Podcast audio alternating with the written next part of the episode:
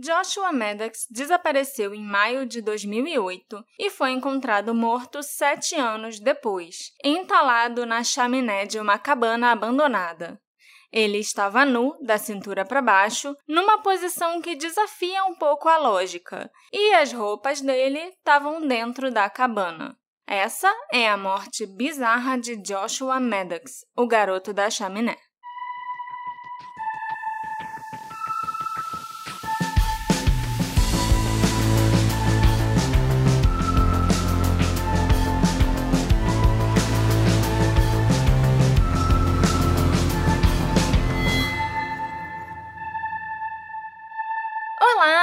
Ouvintes queridos! Aqui é a Marcela e hoje nós vamos falar sobre o caso que me assusta muito e que com certeza vai assustar quem é claustrofóbico também. Eu esqueci de falar que esse é o detetive do sofá.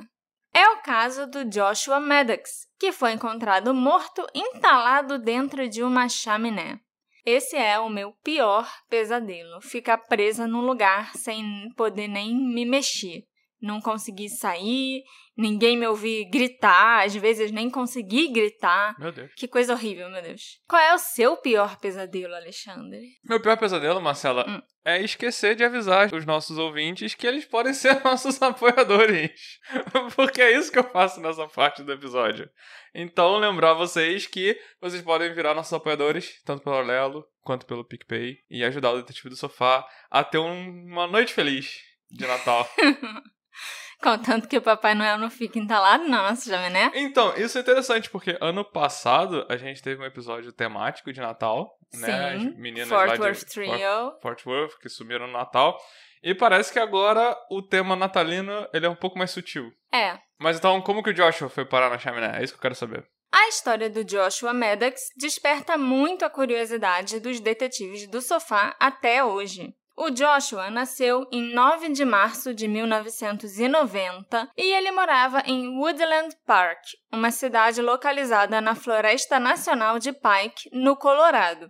Os pais dele eram divorciados e o Joshua morava com o pai, Mike, e com suas duas irmãs, Kate e Ruth. Ele era lourinho, tinha cabelo comprido, 1,80m de altura e pesava cerca de 70 quilos. O Joshua amava música e passava a maior parte do tempo livre dele compondo ou tocando violão. Na escola, ele era um aluno muito inteligente e muito querido. Dois anos antes do desaparecimento do Joshua, no dia 1 de junho de 2006, o irmão mais velho dele, o Zachary, cometeu suicídio. O Zachary já sofria de depressão severa há bastante tempo. O suicídio dele foi um choque para a família e principalmente para o Joshua, que adorava o irmão e se espelhava muito nele. A família perdeu o Zachary e logo depois tiveram que lidar com o desaparecimento do Joshua. Mas apesar disso, o Joshua estava conseguindo se recuperar. E em 2008, a vida dele estava começando a voltar ao normal. Em 8 de maio de 2008, o Joshua saiu de casa dizendo para a irmã dele, a Kate, que ele ia dar uma caminhada. Ele realmente costumava fazer caminhadas sozinho, então a Kate não estranhou nem um pouco. Mas quando ele não voltou, mais tarde naquela noite, a família começou a ficar preocupada.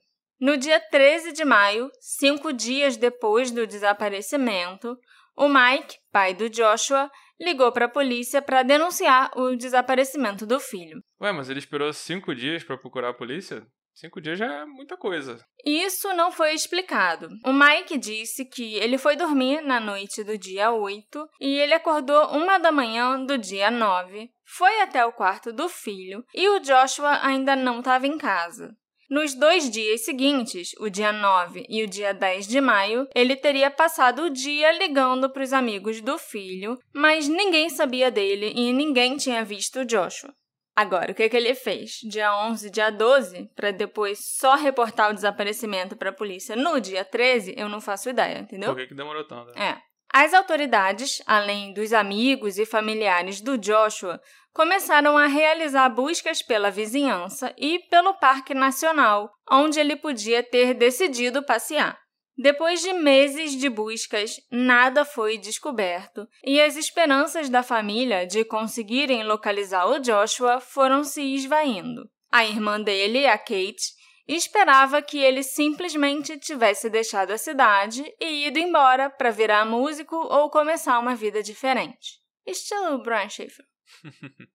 A Kate disse que, para ela, era razoável supor que o Joshua, que tinha feito 18 anos há alguns meses, tivesse decidido deixar aquela cidadezinha para começar uma vida nova em outro lugar.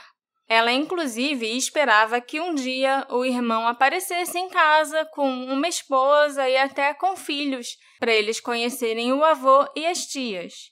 A Kate também contou, quando eu conversei com ela pelo Messenger. Ah, você conversou com ela? Conversei. Que o Joshua sempre foi conhecido pelo talento musical e pela escrita e pelas composições que ele fazia. Então, ele também podia ter ido embora para tentar fazer sucesso. E aí um dia a família o encontraria tocando numa banda, fazendo turnê, ou até escrevendo livros e morando numa casa isolada no campo, sabe? Eram coisas que ele sempre teve o sonho de fazer. E a Kate achava que era super a cara dele e todas as esperanças dela estavam depositadas nessas teorias. Eu acho que faz parte. A família tenta se manter esperançosa e tenta pensar nas, nessas melhores possibilidades mas agora que a gente sabe o que realmente aconteceu, eu fico com um pouquinho de pena dela. Sim, eu também. Ainda mais que a polícia não tinha motivo para suspeitar que algum crime tivesse acontecido nesse caso. E aquela era uma cidade muito pequena, muito tranquila, todo mundo se conhecia. Então, o Joshua foi listado como uma pessoa desaparecida e o caso seguiu. Esfriou. Esfriou. Em 2015, Chuck Murphy, um construtor e incorporador imobiliário do Colorado Springs, estava demolindo sua velha cabana de madeira, que ficava num terreno muito grande, cercada por pinheiros altos. A cabana ficava a menos de um quilômetro da casa da família Maddox.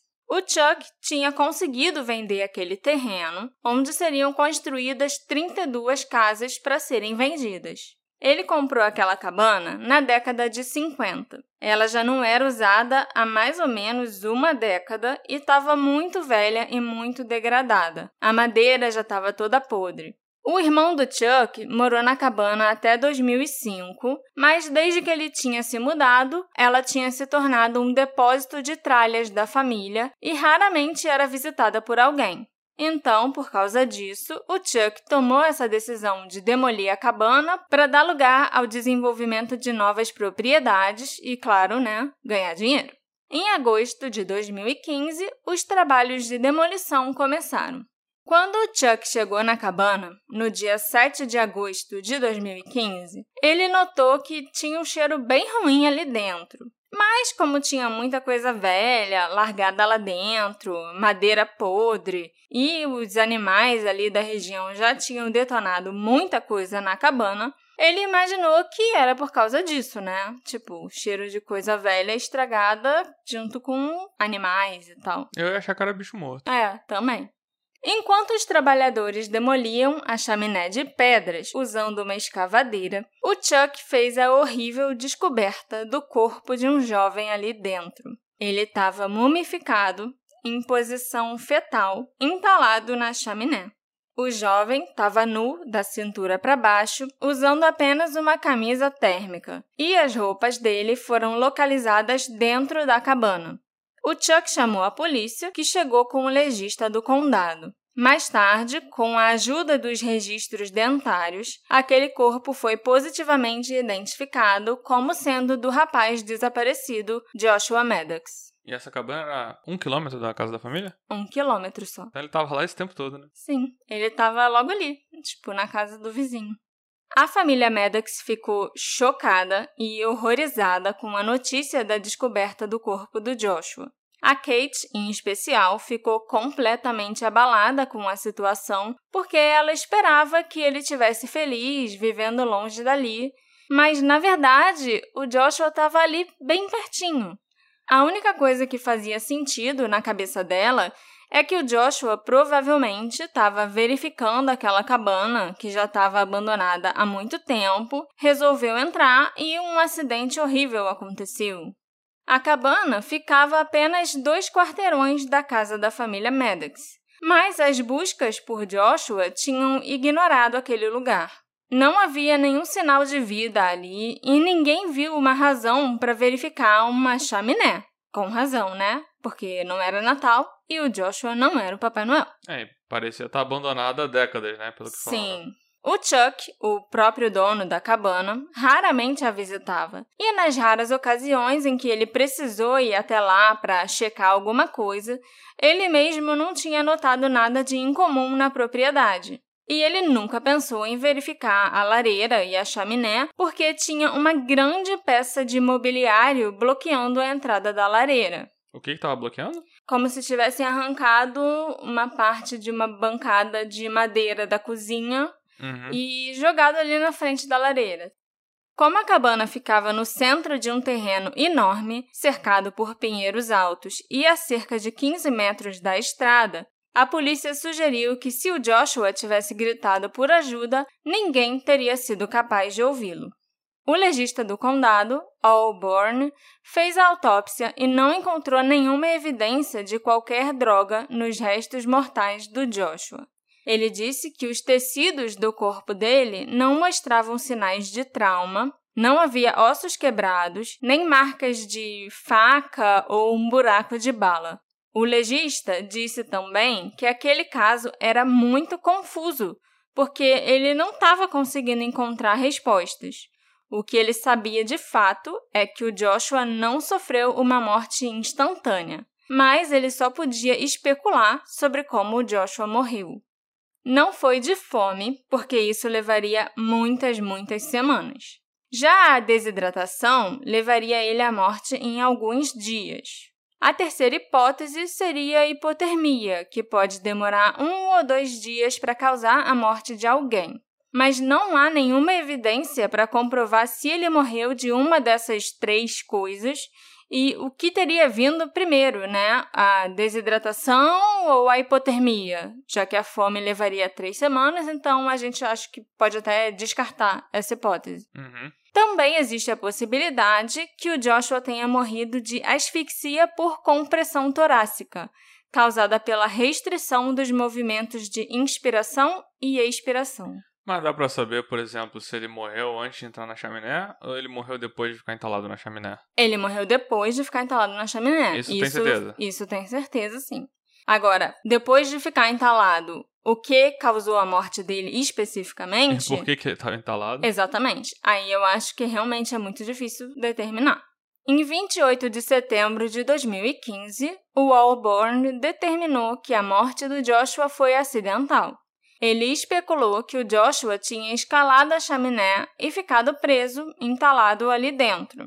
O legista ainda afirmou que a posição estranha do Joshua na chaminé parecia ter sido um ato voluntário e concluiu que a causa mais provável da morte foi hipotermia, já que a temperatura na época do desaparecimento dele, entre 8 e 10 de maio de 2008, tinha sido em torno de 20 graus Celsius. Então o legista concluiu que ele entrou na chaminé por vontade própria, É, talvez pra entrar na cabana, e que ele ficou entalado lá e morreu de hipotermia. sim, é uma morte que eu acho muito horrível. É bem estranha a posição que ele ficou encontrado, né? E tá pelado também. Por que, que ele tirou a roupa pra entrar na chaminé?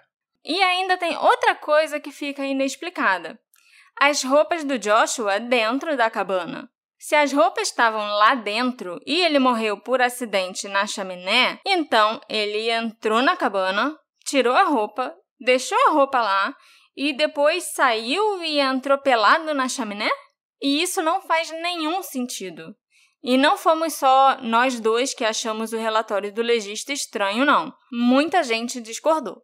O legista acha que ele entrou na cabana primeiro e depois entrou na chaminé, ou tentou entrar na cabana pela chaminé? Na verdade, eu acho que o legista não levou em consideração é, o fato das roupas terem sido encontradas dentro da cabana. Eu não sei nem se essa informação tinha chegado a ele. Aham. O que ele estava avaliando foi o corpo, como ele encontrou lá na chaminé e tal, porque ele foi na cena do crime da morte e tal, e a autópsia.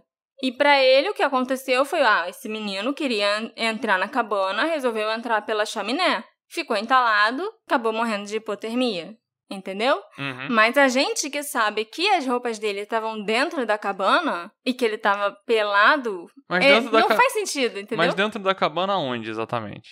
Embaixo da chaminé, perto da chaminé? Ou dobradas? Estavam dobradas. Opa! Elas estavam dobradas e, se eu não me engano, estavam próximas à lareira. Mas estavam, tipo, dobradinhas, empilhadas, assim, né? Num cantinho da casa. Mas era só a calça dele. A calça, a cueca e a- o suéter, porque ele tava só com a camisa térmica, entendeu? Ah, entendi. Aquela que a gente usa por baixo da- das roupas para tentar se manter aquecido. Uhum.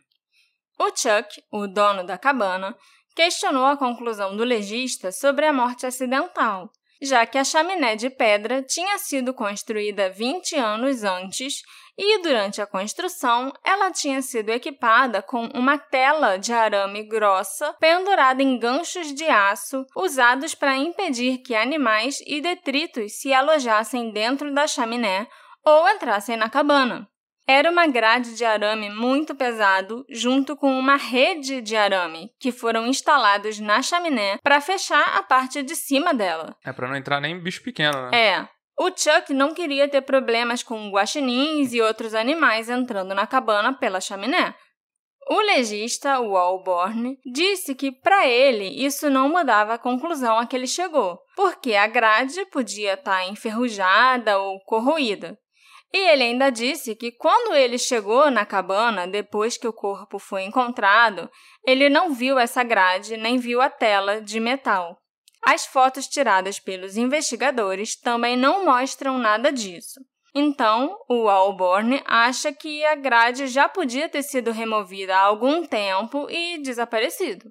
Ela pode ter ido se corroendo, enferrujando, aí numa tempestade ela foi arrastada, levada embora, ou então podem ter tirado de propósito também. É o que eu chutaria. Mas o Chuck explicou que durante a demolição, todos os metais, arames, vergalhões, grades, todas essas coisas foram recolhidas e levadas para reciclagem. O que explicaria por que aquela grade com a tela de metal não foi claramente identificada pelo legista, uma vez que quando ele e a polícia chegaram, ela não estava mais perto da chaminé, os operários já tinham recolhido todo o aço, cantoneiras de ferro e outras coisas como parte da demolição. Eles nem tinham ideia que, mais tarde, aquela grade teria um significado ou uma importância.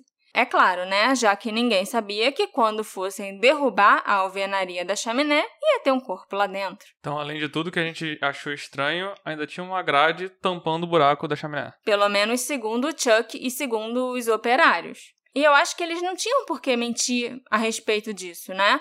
Pelo contrário, seria até melhor para o Chuck concordar com a conclusão do legista para o caso ser encerrado logo e ele poder prosseguir com os planos da construção das novas casas. O legista, o Wall, acabou reabrindo o caso três dias depois que ele tinha concluído o relatório inicial. Não foi só o Chuck que ficou no pé dele por causa da grade. A família do Joshua também não concordou com a conclusão e insistiu para que o caso fosse reaberto, já que chegou essa nova informação. A informação da grade. É. E não foi só as grades no topo da chaminé que causaram dúvidas. Por exemplo, um grande balcão de madeira que servia como uma mesa para as pessoas tomarem café da manhã e fazerem outras refeições tinha sido arrancado de uma parede da cozinha e arrastado para bloquear a chaminé do lado de dentro da cabana, onde tinha a lareira, sabe? Uhum. À frente do buraco da lareira tinha o balcão de madeira enorme e pesado bloqueando. E quem arrancou aquele balcão da parede da cozinha? Quando ele foi arrancado e por quê? O corpo do Joshua também foi encontrado numa posição muito estranha, que é até difícil tentar descrever, assim, porque as pernas estavam meio que acima da cabeça dele, Ele não estava em posição Já- fetal? mais ou menos. É o melhor jeito de explicar, só que não era exatamente isso, porque as pernas dele estavam meio que levantadas. Então ele estava numa posição fetal, só com as pernas esticadas. Tipo, se contorcendo. É, tudo se contorcendo. Para ficar naquela posição, ele teria que entrar por cima, né, pelo topo da chaminé e ir meio que se enroscando ali dentro de algum jeito. Era uma posição muito incomum para o corpo estar. Tá. Até o legista concordou e chegou a comentar em off que duas pessoas seriam necessárias para posicionar o Joshua daquela maneira. Não era possível ele só cair e Não. ficar daquele jeito. Até era, mas se ele tivesse entrado e tivesse meio que escalando para baixo, né, descendo a chaminé, que ele teria que estar com o bumbum colado na parte de trás e as pernas coladas na parte da frente uhum. para ir com os pés devagar descendo, uhum. entendeu? Sem cair de uma vez lá dentro. Sim. Só que se nessa de ir deslizando para baixo, o bumbum dele tivesse escorregado e caído, e as pernas dele ficassem meio que para cima, ou então se o joelho dele dobrasse, ele ia ficar entalado ali dentro. Assim. De um que, jeito estranho. Que isso tudo que você me falou pode ter sido o que aconteceu, mas ele podia ter caído desde lá de cima da chaminé. Tipo, ele resolveu sentar na chaminé que caiu para trás. Sim, mas aí se ele simplesmente caísse, ele. É porque a chaminé era maior do que o corpo dele. Entendeu? Uhum, para ele ficar entalado ali dentro, se ele tivesse simplesmente caído, tipo, ah, pulou ali dentro, com as pernas fechadas e os braços fechados, ele ia cair no fundo da lareira. Uhum. É porque o detalhe da construção da chaminé que era de pedra, também é difícil de explicar. Mas também tem uma foto que eu vou botar lá no Instagram para as pessoas entenderem como era essa chaminé por dentro. Mas então por que, que o legista disse que teria sido um acidente? Porque não tinha indício no corpo que outra coisa tivesse causado a morte dele. Então ele podia ter declarado que era causa indeterminada. Mas aí ele foi lá e botou que era acidente, pelo menos na primeira autópsia. A gente tem que ver o que ele vai declarar no segundo relatório.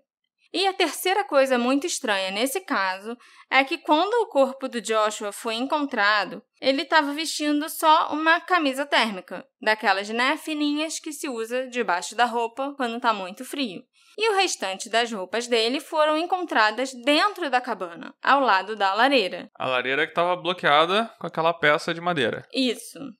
O Alborn disse que o fato das roupas estarem ali dentro era algo realmente inexplicável, e ele não conseguiu encontrar uma explicação viável para o Joshua ter tirado as roupas e os sapatos e as meias, ter saído da cabana, subido no telhado e mergulhado na chaminé.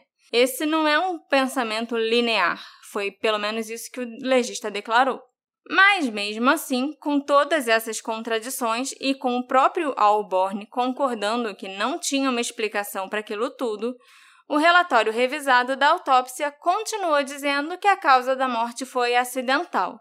Segundo o legista, ele ainda acredita que essa é a explicação mais plausível e continuará determinando que a morte foi um acidente. O Joshua desceu pela chaminé e essa é a conclusão a que ele chegou. O Chuck Murphy acabou se tornando um dos maiores críticos ao trabalho dos investigadores e do legista nesse caso, além da família Maddox. Ele continuou afirmando por aí e dando até entrevistas dizendo que não tinha como aquele garoto se arrastar para dentro da chaminé com aquela teia de aço na abertura. O Chuck permaneceu convencido que a morte do Joshua não foi acidental e que seria ridículo pensar que ele tirou as roupas, subiu no telhado, entrou na chaminé e deslizou para baixo, sabendo que ele ficaria preso. Afinal, se ele entrou na casa e deixou as roupas lá, do lado da lareira, ele teria visto que a frente da lareira estava bloqueada por um móvel de madeira pesado. E ele não teria como sair dali de dentro da lareira. Ia ser difícil. Mesmo que ele conseguisse, né? Descer uhum. tudo.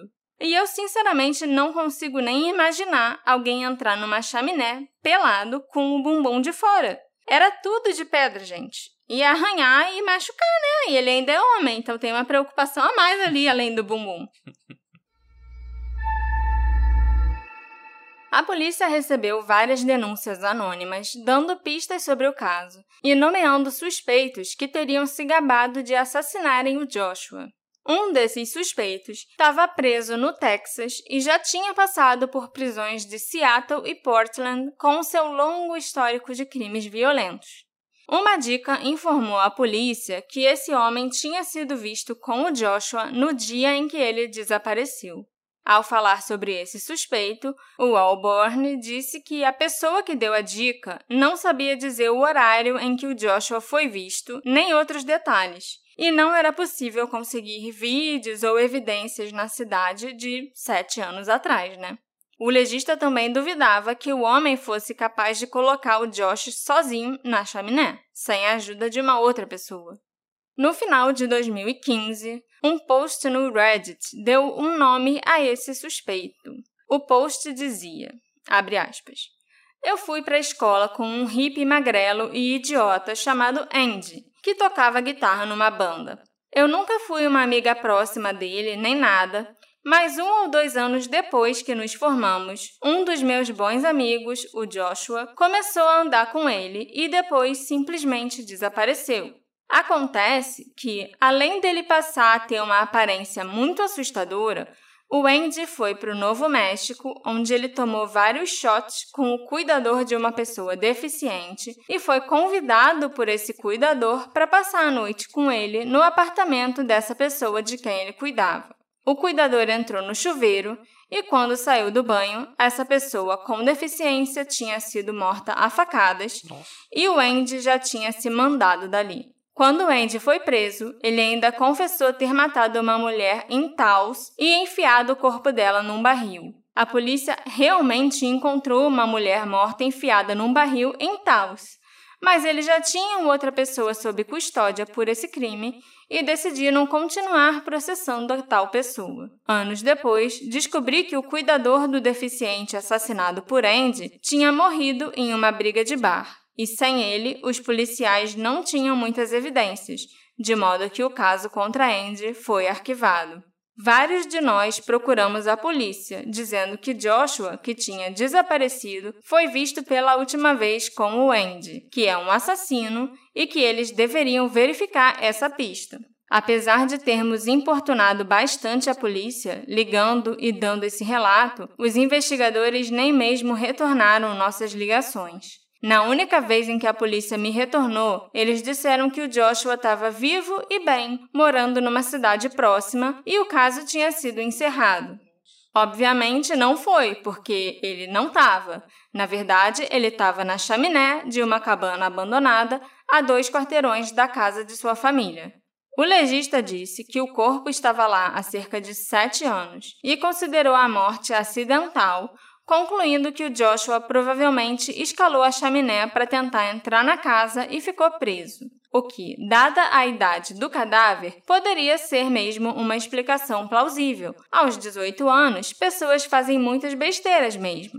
Exceto pelo fato de que, além do Joshua ter sido visto pela última vez com o Andy imediatamente antes do esfaqueamento no Novo México, as pessoas ligaram para relatar que ouviram rumores que o Andy estava se gabando de ter colocado Joshua num buraco. Alguém arrancou um balcão pesado da parede da cozinha e encostou na lareira. E as coisas do Joshua estavam dentro da cabana, o que significa que ele já tinha arrombado e tinha estado lá dentro. Então, ele pode ter se trancado do lado de fora e acabou tendo que descer pela chaminé para entrar na cabana de novo. Mas para essa hipótese funcionar, nós temos que presumir que o Joshua deixou as coisas dele do lado da lareira e não percebeu que tinha um balcão de madeira enorme bloqueando a lareira e que ele seria impedido de entrar pela chaminé. E também teríamos que presumir que ele realmente decidiu entrar de cabeça na chaminé, já que ele foi encontrado meio que em posição fetal, com os joelhos acima da cabeça. E nada explica por que ele estava sem roupa e descalço. Isso não faz o menor sentido. Essa é apenas a minha opinião. Não importa quem você seja ou quantos anos tenha. Você não tenta entrar de cabeça numa chaminé através de um buraco enferrujado por uma grade de metal quando você está nu com seu pau para fora. Pelo que eu posso dizer, ninguém se preocupou em ligar para o Andy para perguntar se ele sabia de alguma coisa. E a propósito, pelo que eu ouvi, o Andy ainda está à solta por aí, vivendo sua vida quando não está internado no hospital psiquiátrico. O que eu quero dizer é: eu gostaria que os policiais tivessem trabalhado e feito alguma coisa. Abram uma investigação, tentem rastrear algumas pistas, Entrevistem algumas das pessoas que têm telefonado para dar dicas nos últimos sete anos. Verifiquem se há algum sêmen ou algo assim no corpo do Joshua. Eu não sei. Não digam apenas que foi um acidente e lavem as mãos. Fecha aspas. Isso tudo foi o relato no Reddit, né, sobre o caso. De uma menina que mora na cidade. Ela era amiga do Joshua na época da escola e ela sempre achou o Andy esquisito. E também. Com razão, pelo jeito. É. A polícia nunca tinha dado o nome dessa pessoa com quem o Joshua foi visto, nem nada assim, né? Até porque eles queriam mais que o caso ficasse pra lá como um acidente. Uhum. Mas aí essa menina foi lá e Jogou no ventilador. jogou no ventilador e tá aí pra vocês. Eu tenho que dizer que a pessoa que fez esse relato foi bem coerente e convincente. O Andy com certeza devia ter sido investigado pela polícia. O nome completo do Andy é Andrew Richard Newman. E existem vários mandados de prisão para o Andrew e várias mugshots dele por aí. As acusações incluem agressão a um policial, intoxicação desordenada e roubo. E a primeira delas é do ano de 2012. E pelo jeito o cara confessou que enfiou uma mulher no barril, né? Sim, depois de matar um deficiente a facadas. Não, e mas- isso ser completamente ignorado. Não, e, e enfiar alguém no barril não é tão diferente de, De enfiar na chaminé. Sim, ele falou por aí que ele enfiou o Joshua num buraco, Uhum. né? Que também não é tão diferente de uma chaminé. Durante o colégio, o Andy tocou guitarra numa banda chamada The Bombers, e parece que ele era bem popular e muito querido. Num artigo que eu li falando sobre a prisão dele no Novo México por causa daquele esfaqueamento, há vários comentários de usuários que foram à escola com ele falando sobre como o Andy era um cara muito inteligente. Ele parece ter deixado o estado e viajado como um nômade pelo país depois de se formar no ensino médio, mas ele manteve contato com muitos dos amigos da época da escola. O Andy e o Joshua compartilhavam interesses semelhantes e tinham visões de vida muito parecidas. Eles, inclusive, falavam sobre irem embora para o Novo México juntos. Eu andei conversando com pessoas da cidade e realmente me parece que o Andy pode ter algo a ver com a morte do Joshua. Um senhor local me disse que o Andy tinha se gabado, logo depois do Joshua desaparecer, de como ele bloqueou a lareira com um balcão de madeira pesado. E, curiosamente, pouco antes da casa ser demolida, o Chuck e os operários encontraram o balcão naquele lugar exato. O que era muito estranho, porque o irmão do Chuck, a última pessoa que morou na cabana anos antes do Joshua sumir, disse que o balcão estava preso na parede, que nunca tinha sido tirado do lugar. O Andy poderia ter jogado o Joshua na chaminé depois de tirar as grades de metal. O Joshua pode ter sido estrangulado ou deixado inconsciente antes de ser jogado na chaminé, ou ele pode ter sido ameaçado ou empurrado vivo lá dentro. O balcão de madeira pode ter sido colocado na frente da lareira e as roupas deixadas ali depois. Vocês devem se lembrar que lá no início do episódio eu achei estranho que o pai tenha demorado cinco dias para ir na polícia relatar que o Joshua estava desaparecido. Eu achei. Então eu quis saber mais sobre o Mike Maddox e eu também perguntei para os residentes de Woodland Park sobre a família Maddox e o que eles podiam me dizer sobre o pai do Joshua especificamente. E uma moradora local, chamada Jenny, me contou que a mãe dela tinha namorado o Mike por alguns meses em 2015, depois que o corpo do Joshua já tinha sido encontrado. E nem a Jenny nem a mãe dela tinham nada de bom para dizer sobre o Mike. O que me fez pensar sobre como devia ser a vida familiar do Joshua e do Zachary, o irmão mais velho dele que cometeu suicídio dois anos antes do desaparecimento do Joshua. A Kate ter falado tão naturalmente sobre a possibilidade dele ter fugido e desaparecido de propósito também me faz pensar que o ambiente familiar não devia ser bom. São sinais, né? A única pessoa da família que ficou em contato com a polícia e passou aqueles sete anos e os anos seguintes cobrando por resultados, que ele fosse encontrado ou que a polícia investigasse melhor, foi a Kate, uma das irmãs do Joshua. O Mike, como nós sabemos, só procurou a polícia cinco dias depois e eu soube que ele não participou muito das buscas pelo filho desaparecido. A mãe do Joshua, eu não sei nem o nome, porque ela nunca nem se pronunciou sobre o caso. Depois que o Zachary morreu, o Joshua ficou mais isolado dos amigos. E quando ele começou a voltar a socializar, ele acabou fazendo amizades novas com pessoas bem questionáveis, como o Andy. Talvez não tenha sido a primeira vez que ele foi para a cabana. Talvez a cabana fosse uma espécie de refúgio para o Joshua. Isso é só uma especulação da minha parte, é claro, mas não é algo que eu descartaria. A cabana ficava em um grande terreno situado fora do caminho da cidade, num local super tranquilo, super bonito, isolado.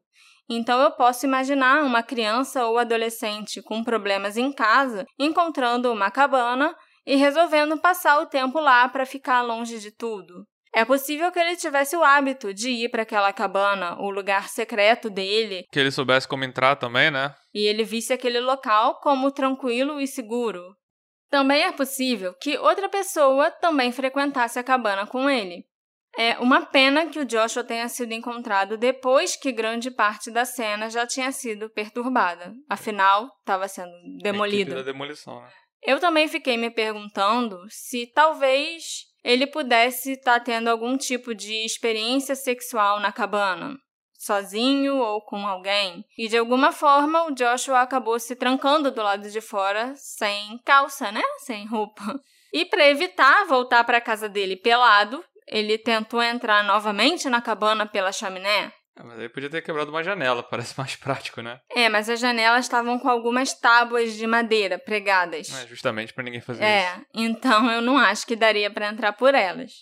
É uma explicação mais ou menos racional, sabe? Ele ter tirado as roupas dentro da cabana por algum motivo e acabar trancado do lado de fora, sem ter como entrar. Aí ele não queria ser encontrado pelado na cidade, no frio, e fez a péssima escolha de tentar entrar pela chaminé e se vestir de novo, sair da cabana. E ficou entalado sozinho. Sim. É lógico que isso ainda deixa algumas perguntas, tipo, por que ele tirou a roupa, né? E se ele conseguiu entrar na cabana antes de tirar a roupa, por que, que ele não pôde entrar da mesma forma depois? Entendeu? Entendi. Essa cabana aqui, eu tenho esse método que eu sempre entro nela e fico aqui dentro, uhul, de boa. Saio sem roupa por algum motivo. Sei lá, eu vi um rato sair correndo e fecho a porta. Então, por que que se eu já sabia como entrar lá dentro, por que eu não fiz a mesma coisa de novo para entrar? Por que que eu fui subir e descer pela chaminé? Eu acho que não tem como isso ter funcionado sem alguém ter feito algo esquisito. E uhum. numa ordem estranha. Ou o Joshua, ou o assassino, ou o Andy, quem que for. Se o Joshua tava sozinho, ele fez uma maluquice dessa. Ele entrou, tirou a roupa, saiu, ficou trancado caiu, tentou entrar por fora. Ou alguém trancou ele do lado de fora. Alguém trancou ele do lado de né? fora. Tipo, e... uma, um prank. É, ou então trancou do lado de fora, mas saiu também, né? Trancou e. e... Duas pessoas estavam dentro da cabana e os dois foram para fora, a porta trancou, um não se importou mais e ele teve que catar a roupa dele e é. ficou lá mas eu também acho que pode ser um prank ou um desafio, sabe? Tipo, ah, deixa eu seduzir esse menino e quando ele tirar a roupa, vou empurrar ele lá pra fora e ficar segurando ah, a porta assim, e ele não vai poder entrar. Pra mim, eu acho que se ele tivesse sozinho, foi algo bobo. Do tipo, ele resolveu Sim. sentar na lareira, tomou um susto e caiu sabe? Pelado? Eu não sei. Aí é que tá. A ordem das coisas não vai fazer sentido. Então, alguém fez uma coisa fora de ordem que a gente não vai achar uma explicação racional. Será que tinha alguém com ele e a pessoa viu que ele entrou na lareira que ficou entalado e aí foi lá dentro da casa e ficou tentando puxar ele para baixo pela lareira. E nisso de tentar puxar ele, piorou. Não, nem piorou, mas acabou que saiu a calça e ele ficou Não, é, é, aí eu já acho difícil. Eu acho que o que eu achei foi, ah, talvez alguém é. tivesse puxado ele para baixo e ele, o que puxou ele para baixo entalou mais. É. Porque assim, eu acho que, independente do que aconteceu, a ordem não vai fazer sentido. Meu palpite sobre o que aconteceu é que ele estava andando por aí com o Andy e os dois entraram na cabana. Lá, o Joshua pode ter tentado subir pela chaminé, entrando pela lareira e escalando até o telhado para se divertir, tipo, Opa, sou o Homem-Aranha. Quando ele chegou no final da chaminé, ele viu que ele não ia conseguir sair por causa daquelas grades, né, e da tela de metal. Aí ele começa a descer de volta, mas ele escorrega. fazendo com que os joelhos dele deslizassem e travassem contra a parede oposta, enquanto a bunda e as costas continuaram escorregando ainda mais para baixo. Aí ele ficou preso naquele lugar muito apertado, em posição fetal, na chaminé. O Joshua entra em pânico, não consegue respirar com base na posição do corpo e acaba morrendo por asfixia. O Andy ouviu o que estava acontecendo e, com medo de ser culpado pela morte do Joshua e pela invasão na cabana, ele decide deixar o Joshua lá e ainda bloqueia a frente da lareira com um balcão de madeira para ninguém correr risco de encontrar o corpo lá dentro. Se passam alguns meses, o Andy começa a ter problemas emocionais sobre o que aconteceu. Essa foi a história de origem do Andy? É, a história de vilão do Andy, que eu tô contando, entendeu? Uhum. Ele começa a ter problemas emocionais sobre o que aconteceu, ele se sente muito mal e até, sei lá, um assassino, talvez, porque ele largou o amigo lá. Uhum. E com certeza um incidente como esse teria um grande impacto sobre qualquer pessoa, emocional e mentalmente também. Ainda mais num adolescente como o Andy era na época, né? Já meio esquisitão, assim. Uhum.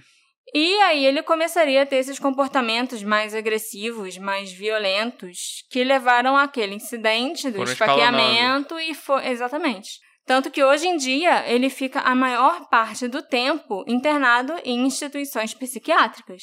Uhum. O que você acha da minha teoria? Eu acho uma teoria muito boa. Eu não tinha pensado como sendo a história de origem. De um vilão. De um, é, de um vilão que sai por aí esfaqueando deficiente. Eu cheguei pensando que, ah, talvez ele tenha feito algo com o Joshua e tenha feito porque ele era o tipo de pessoa que fazia coisa ruim com as pessoas já que a gente não sabe muito sobre o Andy, é, é um jeito interessante de tentar. É, e o pouco que a gente sabe, que eu vi pelo menos no, nos comentários das notícias sobre ele no Novo México, as pessoas falando que, nossa, na época da escola ele era um cara tão bonzinho, ele era tão inteligente, como que o Andy foi fazer uma coisa assim, sabe? Ele parecia realmente ser uma pessoa normal. Até chegar naquela fase da adolescência, quando você tem uns 16 anos, que você começa a ficar mais esquisito. esquisito. Todo mundo tem essa fase. Outra teoria, né, que a gente também poderia supor que foi uma brincadeira ou algum tipo de aposta que deu errado. O Andy ou até alguma outra pessoa pode ter oferecido dinheiro para o Joshua se ele entrasse na chaminé, por exemplo.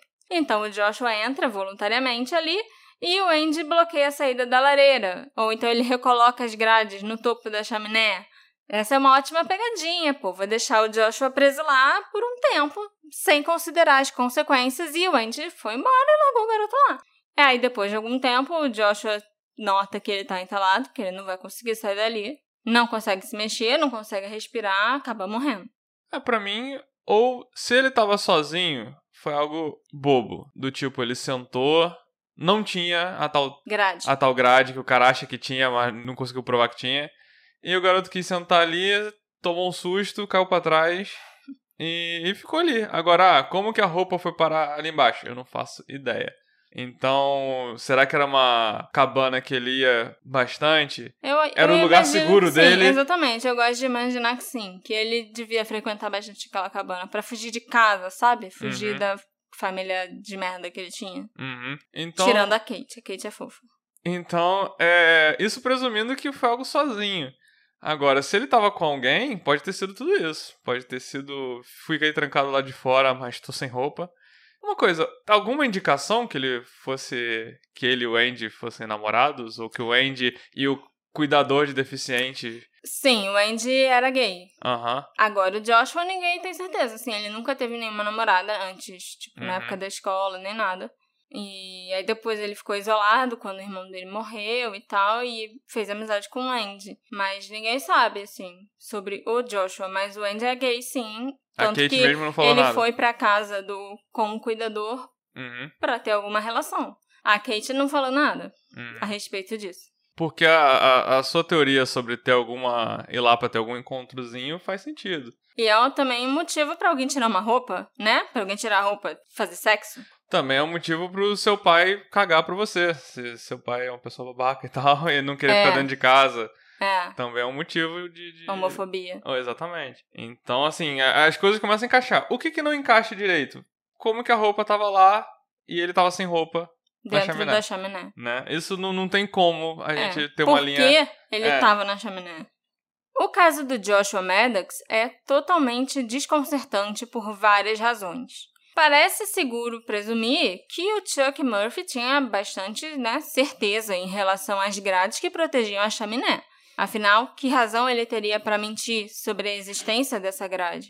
Mas quando a gente começa a considerar os outros fatores, como as roupas ao lado da lareira, o balcão de madeira arrastado para tampar a entrada da lareira e as inúmeras denúncias sobre o Andy, o maior mistério é, talvez, por que diabos o Andy não foi nem interrogado até hoje. Ah, eu acho que a polícia marcou como um acidente e não gosta de voltar atrás. Tem que correr atrás disso é admitir que ela errou em primeiro lugar. E ninguém quer, e ninguém quer admitir que errou. E Sim. aí fica insistindo no erro. É isso eu entendo. Mas o problema é que as denúncias sobre o Andy começaram a chegar logo depois que o Joshua desapareceu. Não foi depois que o corpo foi encontrado, entendeu? Foi durante as investigações do desaparecimento de alguém. E se você recebe denúncias sobre um suspeito, e aí um ano depois ele faz aquilo tudo, esfaqueia uma Uhum. pessoa, diz que enfiou outra no barril, É assim. por que você não vai seguir essa pista? Aqui no nosso podcast que a gente mais lida é polícia que cagou. É. Então, assim, isso pra mim eu nem, nem penso muito, sabe? A polícia cagou. Por quê? Porque cagou. Porque era incompetente, porque não tava afim, porque é, é por causa de homofobia, talvez, se ele for gay ou não. Eu, eu- não é algo que me surpreende. É, infelizmente, também não me surpreende, não. O que me surpreendeu foi saber sobre o pai do Mike, como ele era meio babaca, sabe? Porque eu já conhecia esse caso há muito tempo, mas eu não sabia muito sobre a família dele, não. Uhum, E aí eu fiquei bem surpresa com isso. entendi. Esse episódio foi feito com a colaboração das nossas apoiadoras Daniele Nogueira e Fernanda Crispino. Muito obrigada! Eu fico muito feliz que vocês apreciem tanto o nosso trabalho. E se você que está aí ouvindo também quiser apoiar o Detetive do Sofá, dá para fazer isso através do Orelo e do PicPay. E dá um Feliz Natal pra gente. Uhul, pra vocês também, diga-se de passagem. É. Esse é o episódio de Natal sutil. Vocês perceberam onde tá o Natal nesse episódio? É sutil. Não acho que é tão sutil, não. Eu falei até do Papai Noel. E a pergunta que fica é: por que alguém entra pelado numa chaminé estreita e toda feita de pedra? Me encontra nas nossas redes sociais, arroba detetive do sofá, e me conta a sua teoria e o que você achou desse caso claustrofóbico. A gente se encontra na próxima investigação. tchau, tchau. Feliz Natal. Tchau, tchau. Feliz Natal, gente.